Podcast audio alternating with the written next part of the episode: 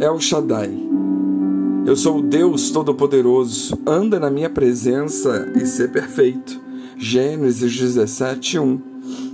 Abraão recebera de Deus a promessa que teria um filho e seria grande a sua descendência.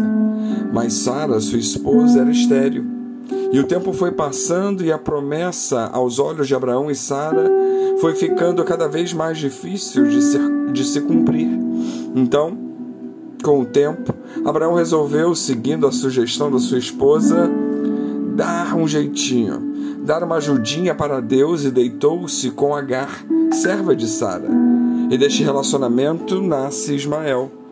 No texto em questão, Abraão tinha 99 anos de idade. Passaram-se 13 anos desde o nascimento de Ismael. E Deus fala novamente com Abraão a respeito da promessa de lhe dar um filho, deixando claro que lhe daria um filho com a sua esposa Sara. Se antes parecia difícil aos seus olhos, agora ainda mais. A situação talvez só se agravaria, pois além de estéril, Sara estava com 90 anos e já tinha cessado o costume das mulheres. Mas Deus fala novamente com Abraão mas dessa vez se apresenta de forma diferente. Deus se apresenta como o El Shaddai.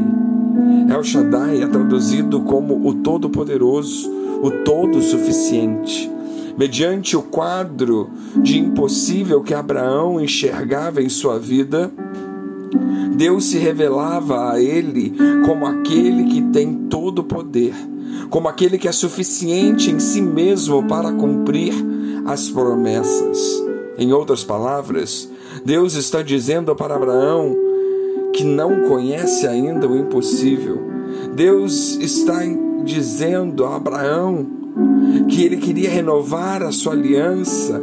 E aí então ele refaz a promessa e declara que lhe daria um filho da sua esposa Sara.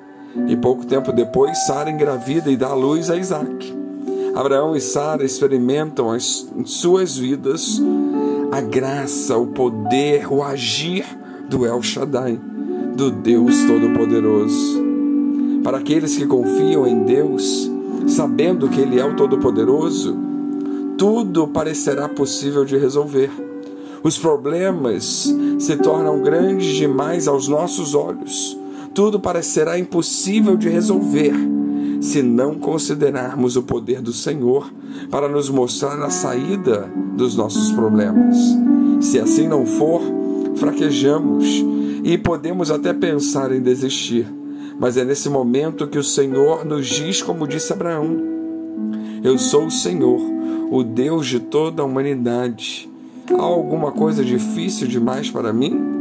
Vemos esse registro nas palavras de Jeremias 32, 27.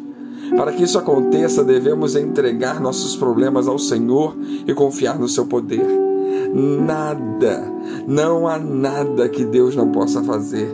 Ele é o Todo-Poderoso e se ele nos prometeu, acalmemos o nosso coração, pois ele vai cumprir.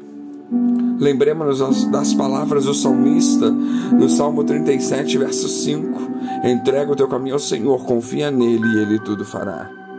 Quantas situações que para nós são impossíveis, quantas situações que só se agravam com o passar dos anos, quantos sonhos e promessas que não vemos possibilidade alguma de se cumprir. Deus se apresenta a nós também como o El Shaddai, como Deus Todo-Poderoso, como aquele que não conhece impossível, como aquele que pode fazer todas as coisas.